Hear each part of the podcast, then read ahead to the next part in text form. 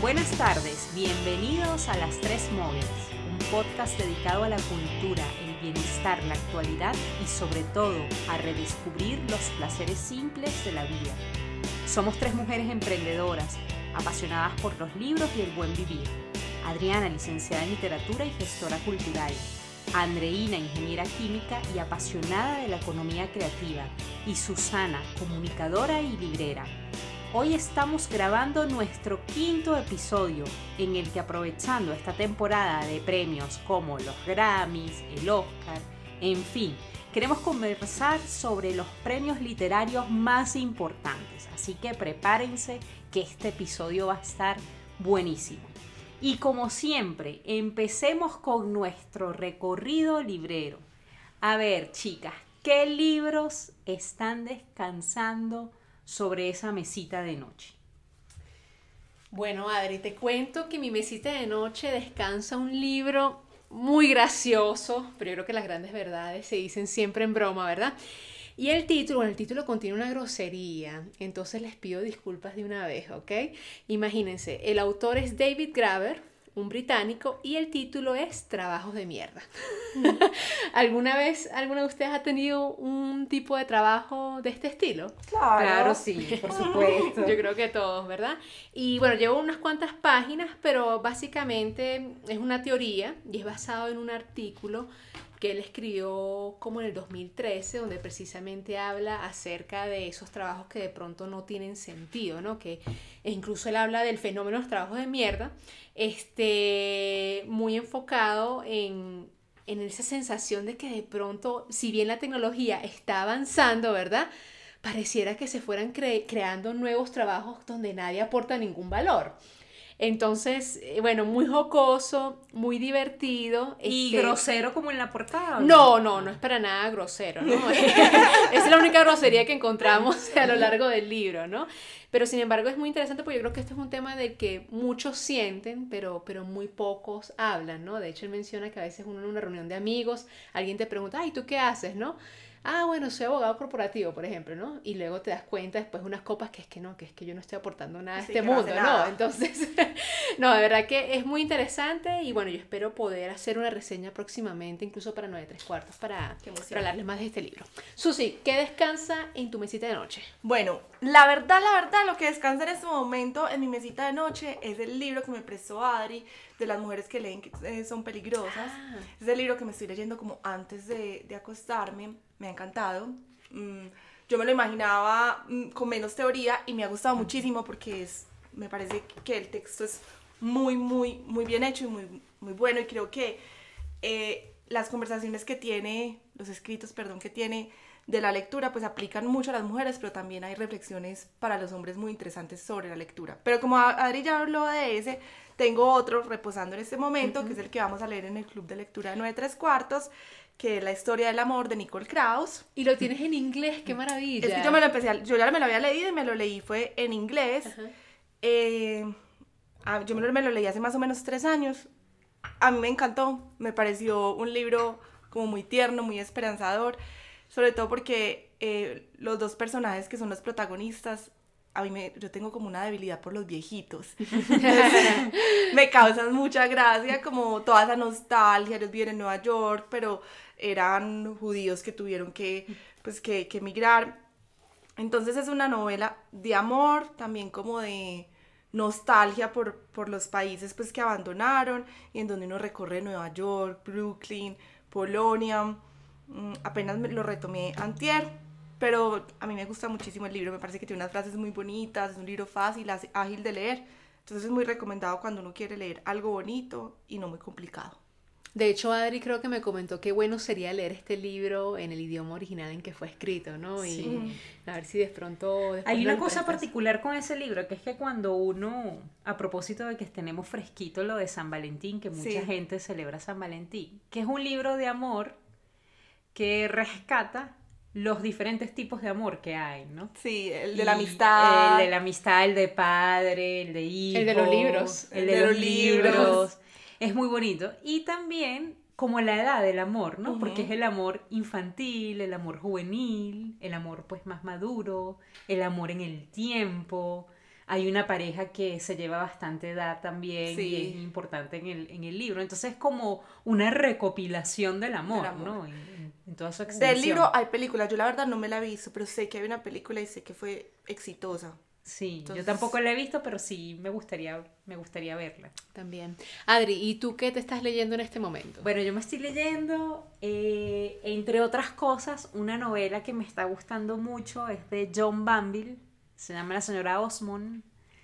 Y este libro yo me lo estoy leyendo porque este libro es como una secuela, una continuación de un clásico de la literatura que es el retrato de una dama de Henry James, que es un libro que a mí me parece espectacular. Eh, y entonces John Banville retoma la historia de Isabel Archer, que es la heroína de Henry James, y continúa la narración. Eh, de verdad que es impresionante porque los que se han leído a Henry James se darán cuenta que él tiene un estilo muy particular, descripciones muy amplias, una psicología de los personajes que nos puede recordar un poco a, Jane Austen, se mete en la cabeza de los personajes y lo impresionante es que un escritor contemporáneo haya podido absorber el estilo de Henry James y seguirnos contando su historia. Primero para eso se requiere, bueno, yo primero diría que valentía, porque para seguir una continuación que empezó un señor que es reconocido mundialmente, ¿no? Y que su libro permanece vivo eh, hasta nuestros días, eso, eso requiere un acto de valentía. Y después, yo sí les digo, la habilidad con la que escribe y respeta el estilo que tuvo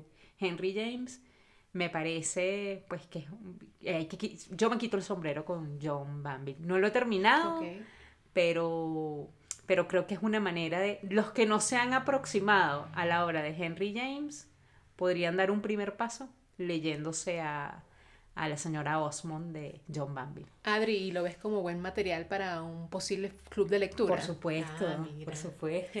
ya, lo tenemos en la mira. bueno, ahora sí para calentar motores del tema central. Miguel de Cervantes decía que al bien jamás le hace falta un premio. Yo les pregunto a ustedes, ¿leen libros porque hayan sido premiados o autores o para ustedes eso es indiferente? Yo te confieso que para mí es indiferente, ¿no? Sin embargo, sí debo decirte que hubo un libro que al llegar a Medellín, ¿verdad? Lo leí porque era escrito por un colombiano y la temática era de Medellín, al otro lado del de, mm, el mundo, ¿no? De Jorge Franco.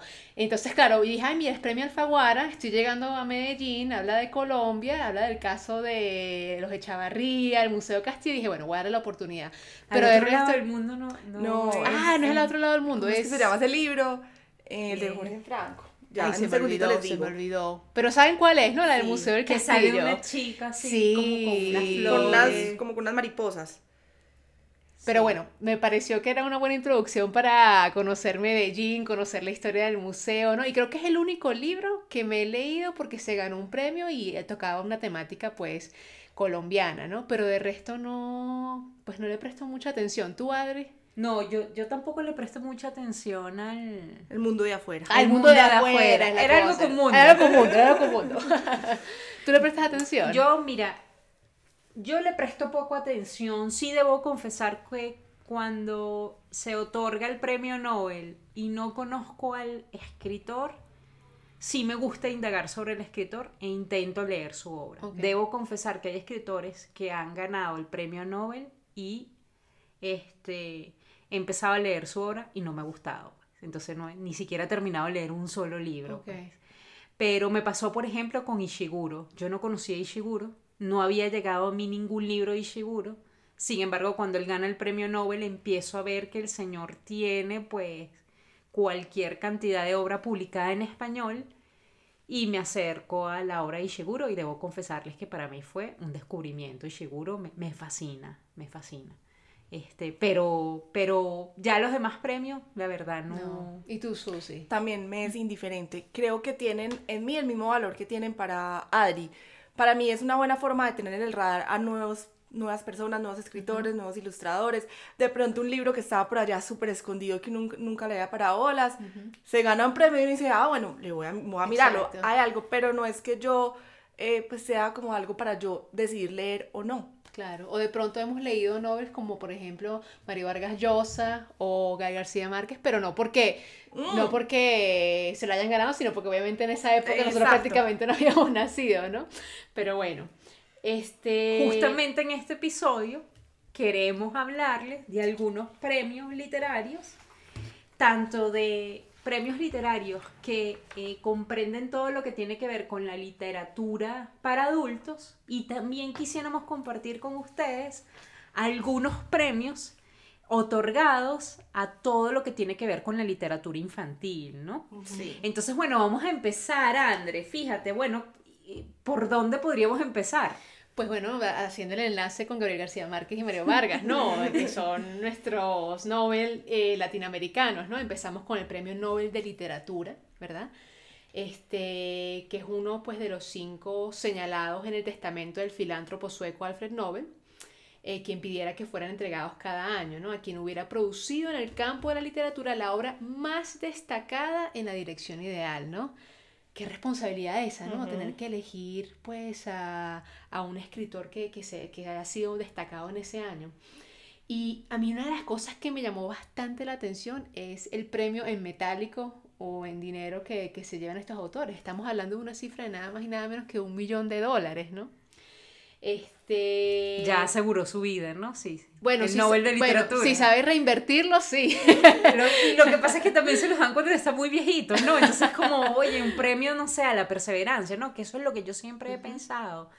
Generalmente, si ustedes revisan a las personas que, a las que les han otorgado el premio Nobel, son escritores que tienen una obra eh, prolífica, ¿no? Precisamente porque una de las cosas que se premia es esa perseverancia a la hora de escribir. O sea, un muchachito que de pronto pues se hizo famoso con una obra. No, tiene que haber una obra, eh, un producto un recorrido, un recorrido. Sí, que como, como se dice en paisa, no sea un chepazo, pues. exacto, exacto. Eso yo creo hablando, hablando del Nobel, hay una película que en este momento está nominada al premio Oscar por Mejor Actriz, eh, que es Glenn Close, en la película en inglés se llama The Wife, no, no sé si en español se llama La Esposa, mm. y yo me la vi, no sé si ya llegó a cine porque me la vi eh, en un avión, entonces, y resulta que es un hombre que se gana un premio Nobel, pero adivinen quién es la verdadera escritora. La esposa, ¿no? Ajá, entonces todo ese dilema de, de a veces lo difícil que es para las mujeres llegar al mundo pues de la, de la alta literatura. Total. Y bueno, el premio Nobel ha tenido como, bueno, ha pasado como por dos controversias, ¿no? La primera fue en el 2016, bueno, la primera más reciente, 2016, cuando le otorgaron este premio al cantante estadounidense Bob Dylan, ¿no? Este, no sé qué opiniones merece a ustedes, ¿no? Que un cantante se gane precisamente un premio que debería estar otorgado a, pues, a escritores, ¿no? Mm, yo, yo pienso que es un poquito absurdo porque creo que escritores buenos hay muchísimos. Entonces, eh, pues creo que para eso hay otros premios. Sin embargo, ayer me oí una TED Conference que voy a recomendar de una vez en un podcast. Eh, es de un cantante que a mí me encanta, que se llama Jorge Drexler, y él hablaba de la poesía y la música. Y yo confieso que soy pésima para leer poesía. Pésima. no la entiendo, me parece súper sofisticada, la gente que lee poesía tampoco la entiendo. Pero yo dije, bueno, si considero que la música es poesía, entonces de pronto sí me gusta la poesía. Entonces viéndolo por ese lado, podría ser. Podría ser, pero creo que para los cantantes hay otros premios y yo creo que escritores hay muchos como para que no hubiera ninguno. Claro.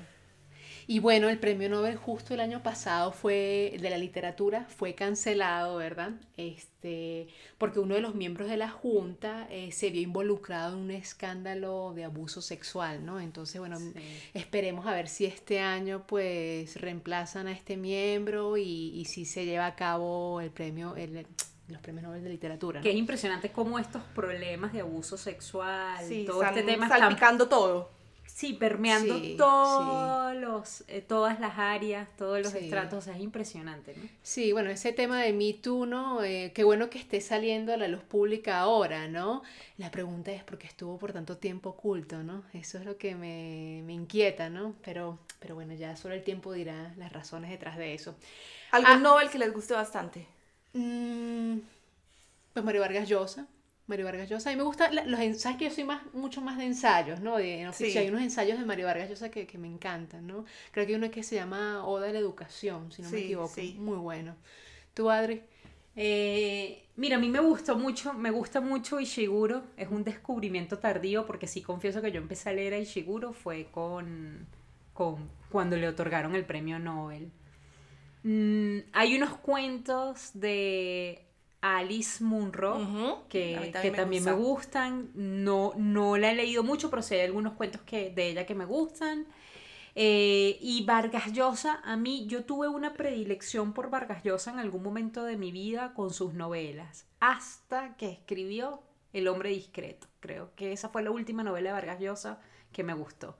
Después de ahí, Las Cuatro Esquinas, este, por ejemplo, que creo que es la última. La última, sí. no me gustó para nada. De hecho, yo tengo una teoría y es que ese señor empezó a escribir mal desde que se enamoró o se des- desenamoró de, de su Patricia. O sería que Este, Patricia era la que escribía. No sé, de pronto a mí me decepcionó. Eso sí, su, su- sus ensayos me gustan mucho, sus- las publicaciones que hacen algunos periódicos también. Eh, hay un, un ensayo de él que, que habla mucho sobre la cultura, sobre los gestores culturales, que se llama La civilización del espectáculo, que Ujú. siempre que puedo lo recomiendo. Pero él como novelista últimamente me ha defraudado. Pero sí creo que vale la pena leer a, a alguna de sus novelas. Pues. Bueno, Adri, si pasamos a otro premio, o, o Susi, ¿no? Cuando uno habla de, de premios de la literatura, pero ya como hispanoparlantes, ¿qué, ¿qué se te viene a la mente primero? Mm, el premio Planeta creo que es uno de los más importantes y los más seguidos. Eh, lo preguntan muchísimo. ¿Qué sabemos de los premios planetas, Adri? Bueno, que se otorga desde 1952, es uno de los premios literarios con mayor dotación económica. Adivinen cuánto se gana un premio Planeta. Bueno, no, no debe ser más que el Nobel, ¿no?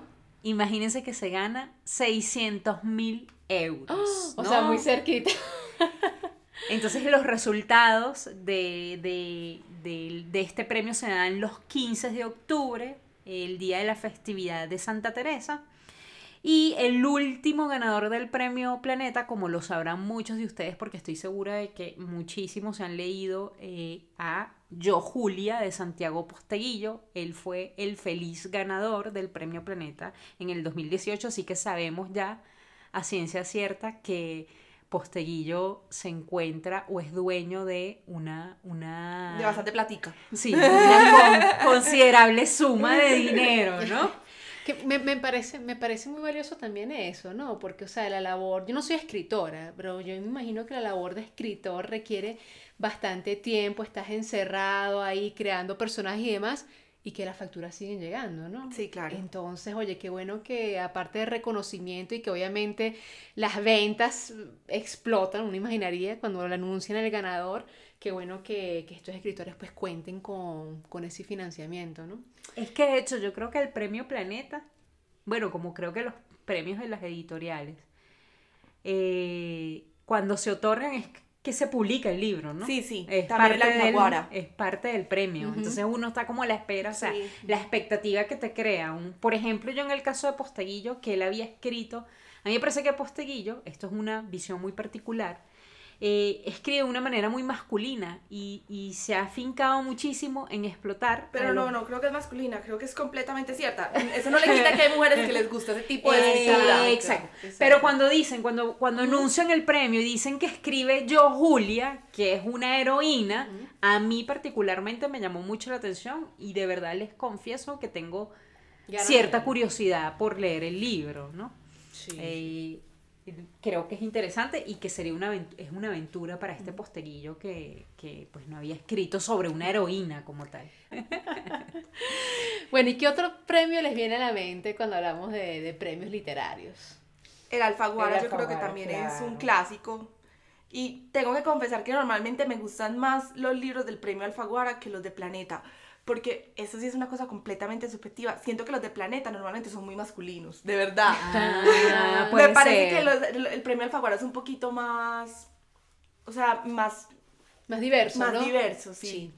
Bueno, les cuento que los premios Alfaguara pues los conceden desde el año 65, este, pararon en el año 72, sin embargo, cuando Santillana compra Alfaguara, ¿verdad? Se retoman los premios en el 98. Y bueno, lo entrega la editorial Alfaguara de Penguin Random House. Y adivinen cuál es el valor de este premio. Igual que Planeta o no? No, no, es un Porque poquito- uno pensaría que es ser competencia, ¿no? Sí. De pronto ahí. Bueno, no, imagínate que el autor se lleva una suma de 175 mil dólares, ¿verdad? De pronto, bueno, suena muy poquito en comparación con Planeta o el Nobel, sin embargo, nuevamente, chicas, si los invierten bien, eso es plata, eso es plata. Este, normalmente se premia a inicios de año, de hecho, el premio Alfaguara de 2019, ¿verdad? Fue dedicado al editor difunto Claudio López La Madrid, quien falleció el 11 de enero del 2019, ¿no?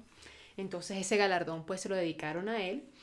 Eh, y la obra ganadora se distribuye simultáneamente en España, Latinoamérica y Estados Unidos. ¿Ok? ¿Y cuál fue la obra ganadora este año? Mira, la de este año fue un argentino que se llama Patricio Pron y el título de su obra es Mañana tendremos otros nombres. ¿Qué les parece? Aún no ha llegado. Aún no Ah. ha llegado, no, en marzo me parece, me Sí. parece que lo lanzan, ¿verdad? De hecho, recibieron propuestas de no solo de España, sino de Colombia, de Argentina, de Uruguay, de México. Eh, Laura Restrepo ganó premio Alfaguara con Delirio, este, Juan Gabriel Vázquez, que también es colombiano. Ah, el ruido de las cosas Exacto. caer. Jorge Franco, el que les mencioné al inicio, que yo creo que yo lo leí fue por, por eso, no, no por más nada, ¿no? Que fíjate, eh, André, al principio hacíamos la pregunta de, de si uno compra los libros porque se han, han ganado un premio. Pero también creo que una pregunta interesante es, que yo se la haría a un escritor, si escribe cierta obra para ganarse un premio, ¿no? Porque qué implicaciones tiene eso. Sí. Entonces, fíjense, esto me hace acordar a Murakami, Ajá. que justamente me estoy leyendo el libro que se llama ¿De qué hablo cuando hablo de escribir? ¿no? Un libro bastante sincero, franco, no lo he terminado de leer, y él dedica un capítulo a los premios. Y justamente él habla de que él no escribe para ganarse premios, que se ha ganado unos premios y que a él lo persiguen en la prensa, los periodistas, porque lo toman como un perdedor, porque él no se ha ganado los premios que la gente piensa que Ajá. él debería haberse ganado, ¿no?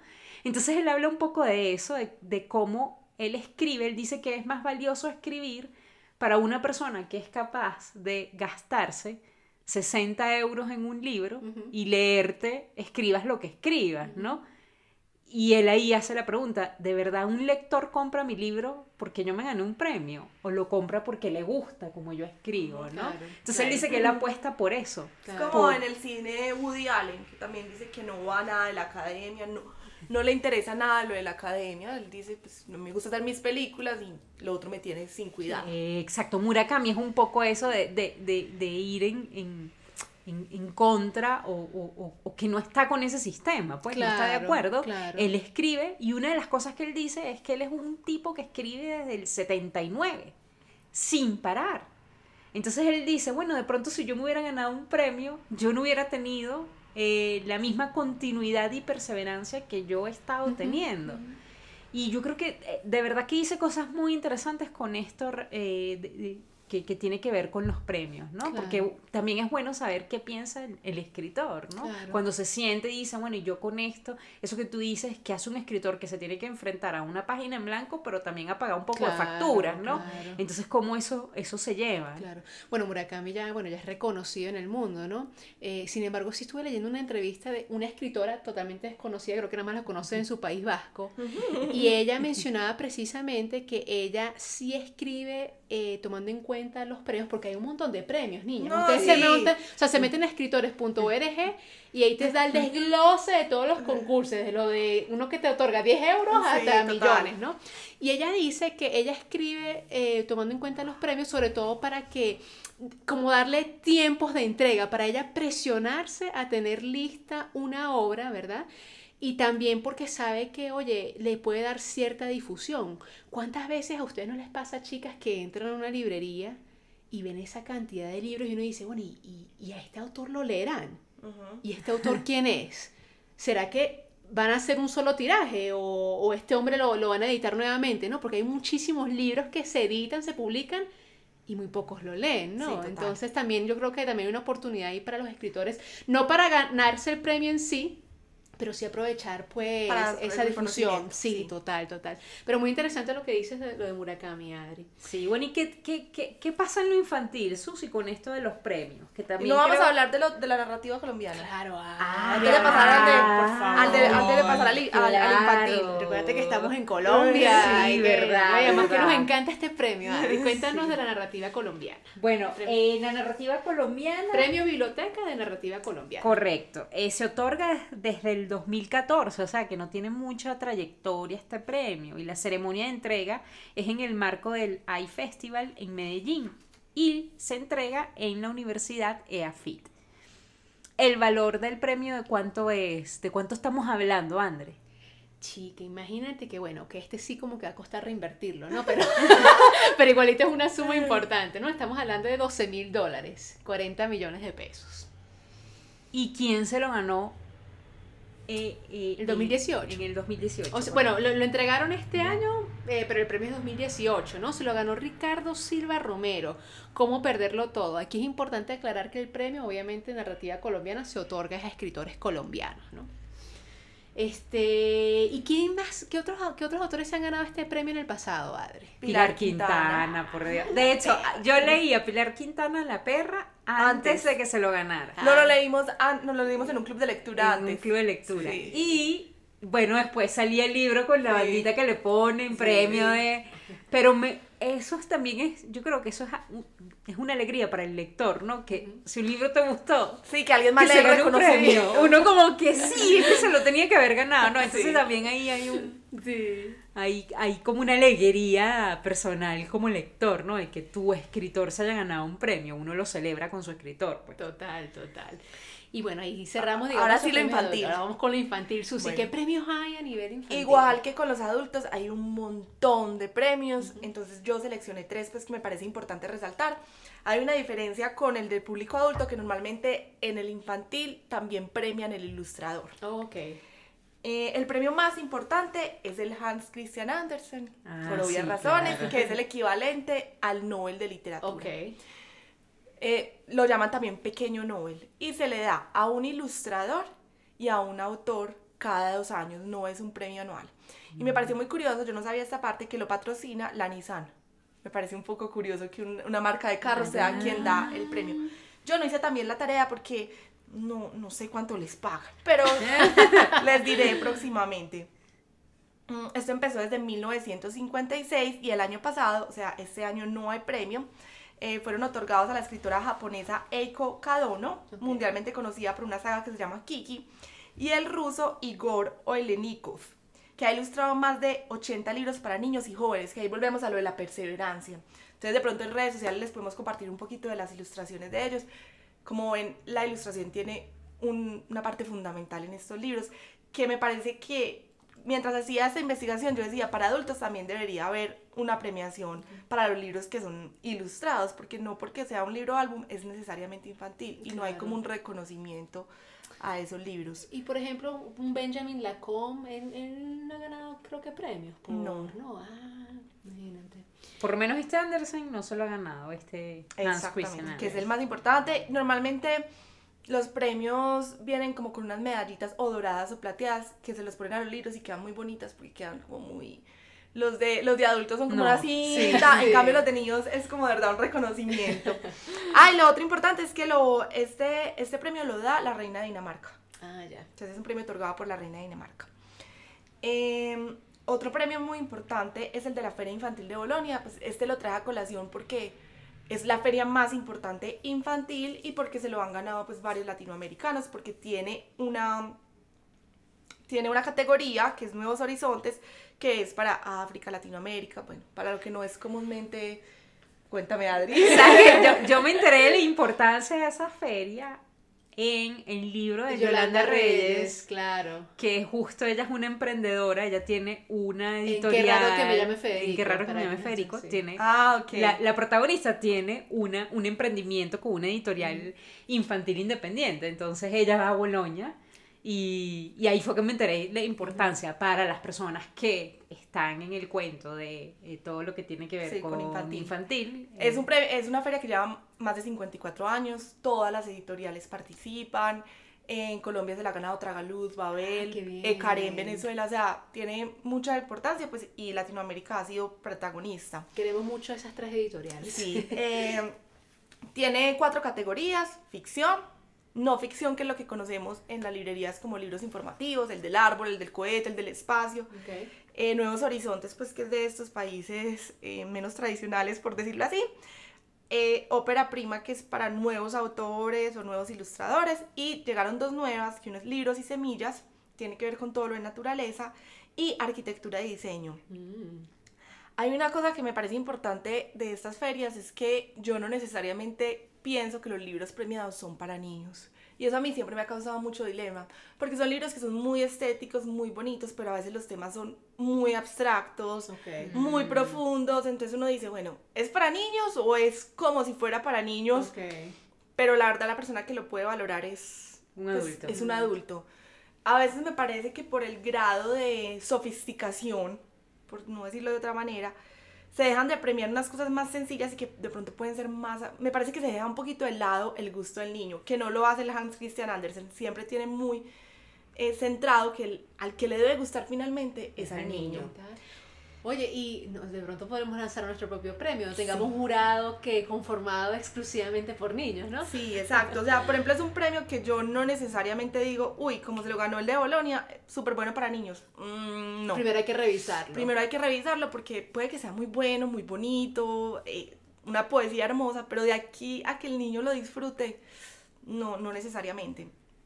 El año pasado eh, solamente se lo ganó una, un libro pues, que tuvo mención especial, que es Dos Caminos, escrito e ilustrado por Raúl Gurindi, que es una editorial que me gusta mucho a mí, que se llama Libre Albedrío, pero eh, pues es triste que solamente un libro de habla hispana se lo haya ganado, porque yo creo que también hay muchísimas cosas buenas.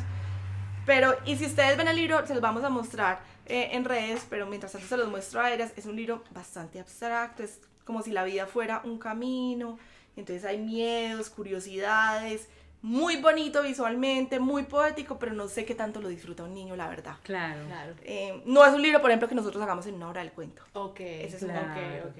¿Y Libre Albedrío es una editorial de, de dónde? Se los queda debiendo, yo creo que es española. A ver, Ah, no, mientras sí. tú nos vas contando más. Eh, es que tengo esa duda. Impreso grafo. Bueno, ya vamos a decirles.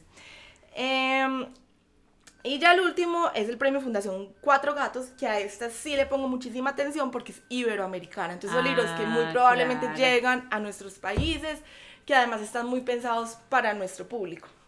Es un premio eh, que apenas empezó como el de narrativa colombiana en el 2014.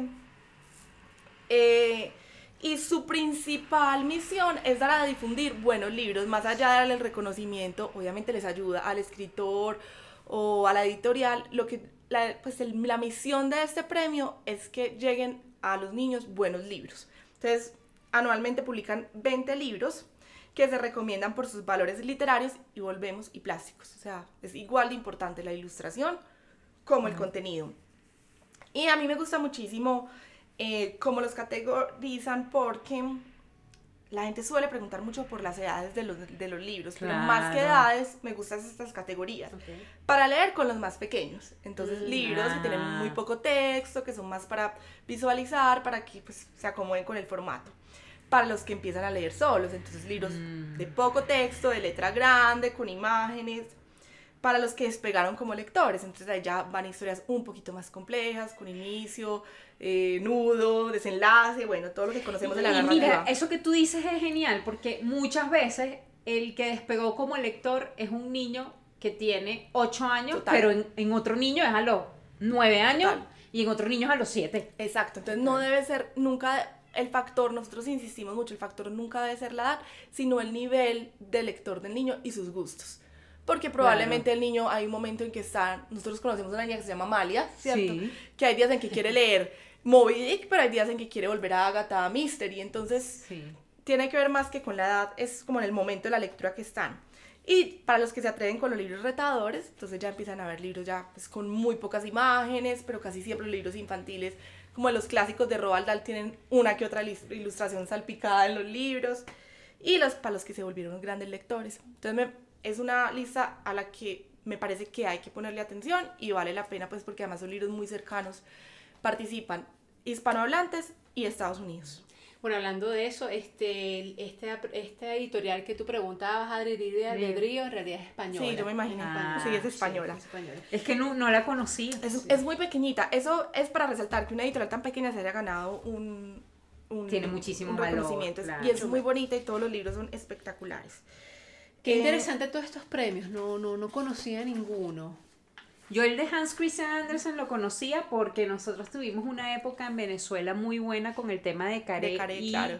el Banco del Libro, que Ujú. también fue una institución muy importante para nosotros, que eso, bueno, lamentablemente por, por el gobierno que tenemos ha ido cada vez este, cayendo. De hecho, Becaré se ha visto obligada a salir del país. Creo que tienen sede ahora en Chile y en Barcelona, si no me equivoco. Pero sí era muy famoso el tema de, eh, del premio Hans Christian Andersen, lo difundía muchísimo, ¿no? Independientemente de quién se lo ganara.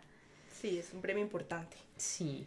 Bueno, muy interesante todo esto que nos trae Susi. Y bueno, ahora sí vamos con la sección de película o, libro recomendado. ¿no? Pero ahora que estamos en el tema de premios, ¿no? También vienen otros premios en el ámbito eh, cinematográfico, ¿no, Susi?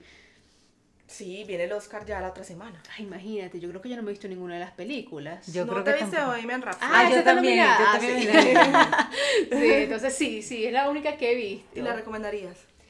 Mira, este, a mí no me mató, a mucha gente le gustó, ¿no? Este, yo- yo creo que es más disfrutable el concierto como tal de Live Aid, o sea, o sea si, va- si quieres disfrutar al verdadero Queen, el concierto, ¿no? Creo que la película se quedó corta en el guion, me hubiera gustado, pues, eh, que hubieran desarrollado un poquito más el trama, pero terminó siendo un- una película musical que no, no, no me mató, pues, no me mató, ¿no? ¿A ti? A mí me gustó mucho, yo la disfruté mucho, pero eh, también por la música. O sea, me parece que una película que tenga como banda sonora Queen, creo que ya me va a gustar. Entonces, eh, eso fue lo que me pasó. ¿Y, y qué otra película te has visto de las nominadas? Yo me vi justo ayer Vice o El vicio del poder, Ay, que era ¿qué el, el vicepresidente. Eh, me encantó.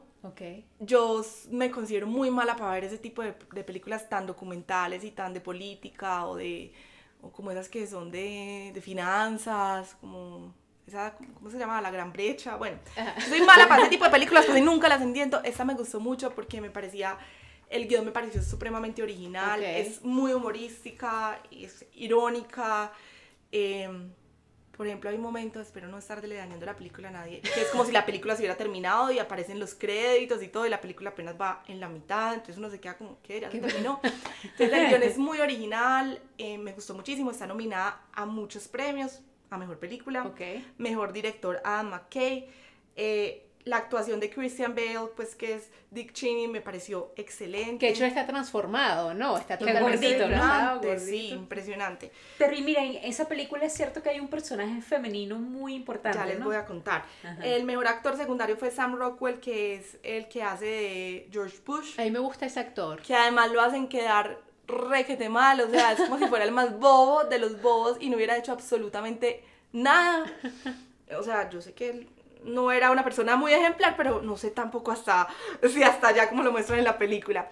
Y la mejor actriz, Amy Adams, que es la esposa pues de Dick Cheney, que eh, al final pues lo que uno entiende es que ella fue quien lo, quien lo volvió así, o sea, él era una persona nadie, un don nadie, y ella tenía una ambición impresionante por el poder, entonces ella fue la que... Ah, mira. Qué raro, ¿no? Sí. Pero, pero el, el personaje enaltece la figura de la mujer o no?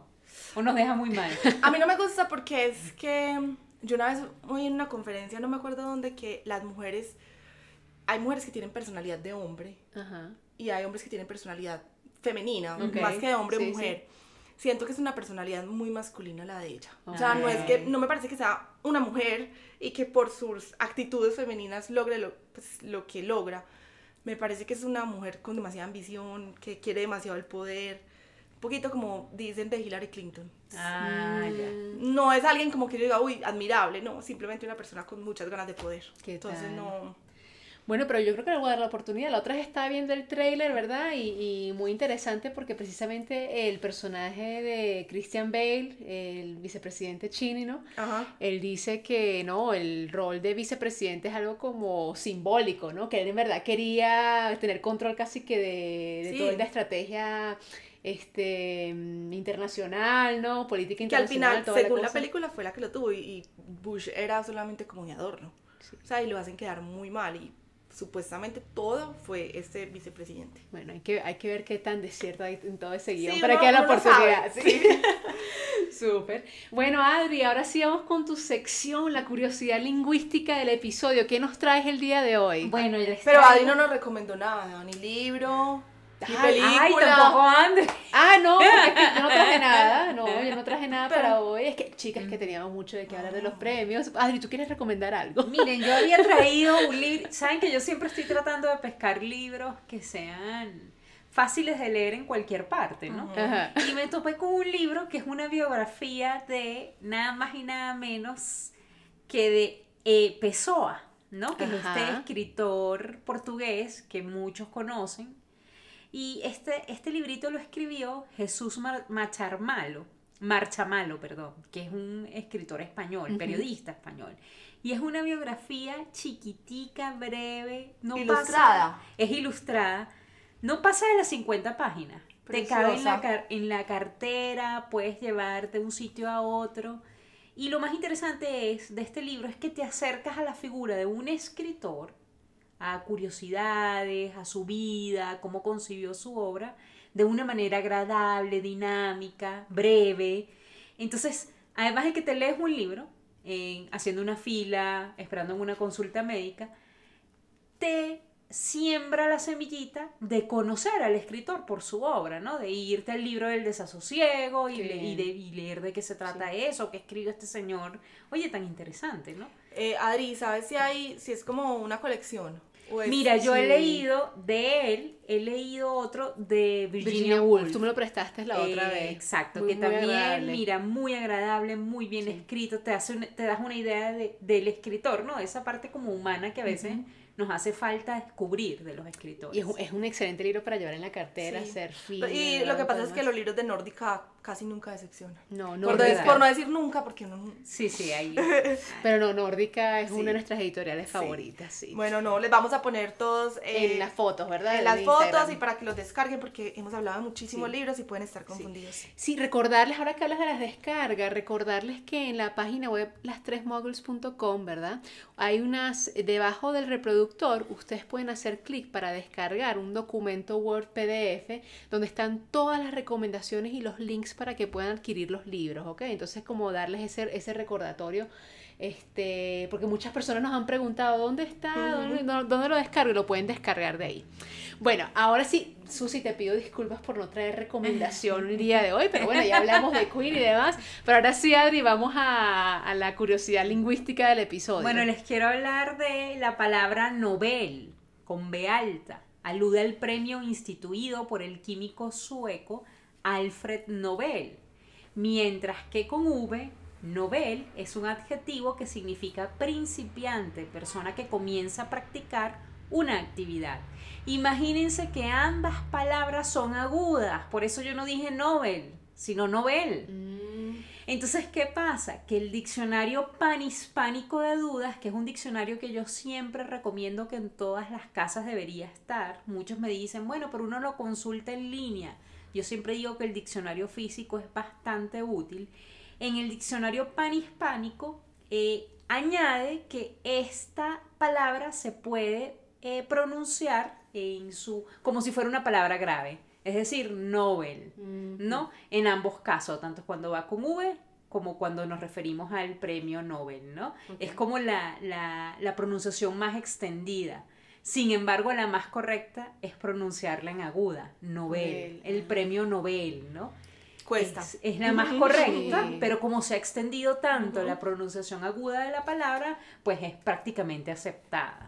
¿Qué les parece esa No, curiosidad? casi hay que regrabar el episodio otra vez para decirlo correctamente Sí. con eso.